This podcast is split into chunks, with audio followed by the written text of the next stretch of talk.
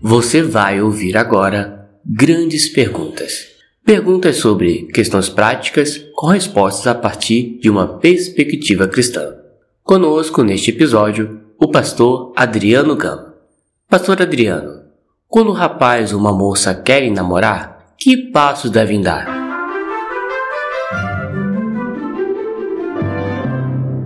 O primeiro passo é saber a sua motivação. Por que você está querendo namorar? Qual interesse você tem em um namoro? Namoro recreativo não faz parte de uma pauta e de um pensamento cristão. Quando nós buscamos uma pessoa para namorar, devemos buscá-la para casar. Segundo passo: verificar sua maturidade espiritual, emocional e financeira. A espiritual para saber se você está pronto para ser um guia espiritual da pessoa a quem você quer casar. Ou, no caso das moças, a sua maturidade espiritual para ser uma auxiliadora do seu futuro cônjuge. Emocional. Você é uma pessoa estável emocionalmente? Você consegue suportar críticas? Você consegue é, emocionalmente dividir o que você tem, seja um pedaço de pão, seja uma banda de sua cama? Ou você é uma pessoa instável emocionalmente? Iracunda, deprimida, que facilmente se deixa levar por suas emoções.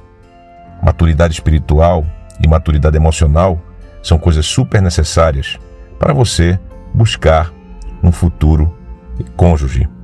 E maturidade financeira, especialmente para os homens, como guias dos seus lares, eles deverão assim ser o supridor das necessidades de sua casa, da sua esposa, dos seus filhos então, para você buscar uma pessoa para namorar, você deve ter a certeza que ou você já tem, ou você está bem encaminhado para ter uma maturidade financeira. Um outro passo é você buscar sábios conselheiros. Buscar bons conselheiros que possam trazer a você reflexões bíblicas acerca da sua motivação e que possa verificar se você tem as maturidades que eu já citei. É muito importante em toda a nossa vida termos orientação bíblica, que é a orientação sábia de bons conselheiros, para que assim nós possamos fazer boas escolhas e tomar excelentes decisões. Quarto passo, não precisaria nem eu falar a você, você deve escolher um pretendente no Senhor, uma pessoa que esteja servindo ao Senhor com integridade de coração. Não é uma pessoa que esteja na igreja, mas você deve verificar se essa pessoa é temente a Deus, se ela está comprometida com o reino dos céus, se ela de fato mostra frutos de um homem ou de uma mulher que ama ao Senhor com todo o seu coração. É muito importante que você escolha o seu futuro cônjuge no Senhor. Dentro desse ponto, se você tem já a pessoa pretendida, você faça o seguinte: antes de qualquer compromisso de namoro, busque saber sobre a família dessa pessoa.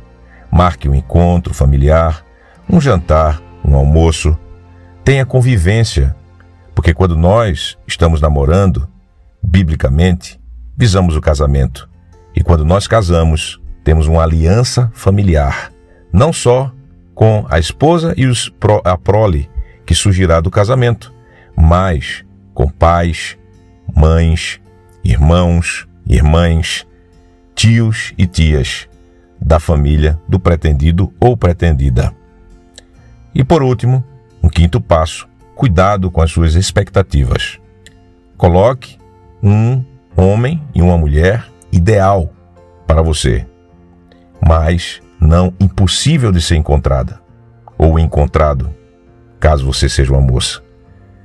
Veja e medite todos esses conselhos, todos esses passos que são necessários para você procurar, achar e casar com alguém que você deseja.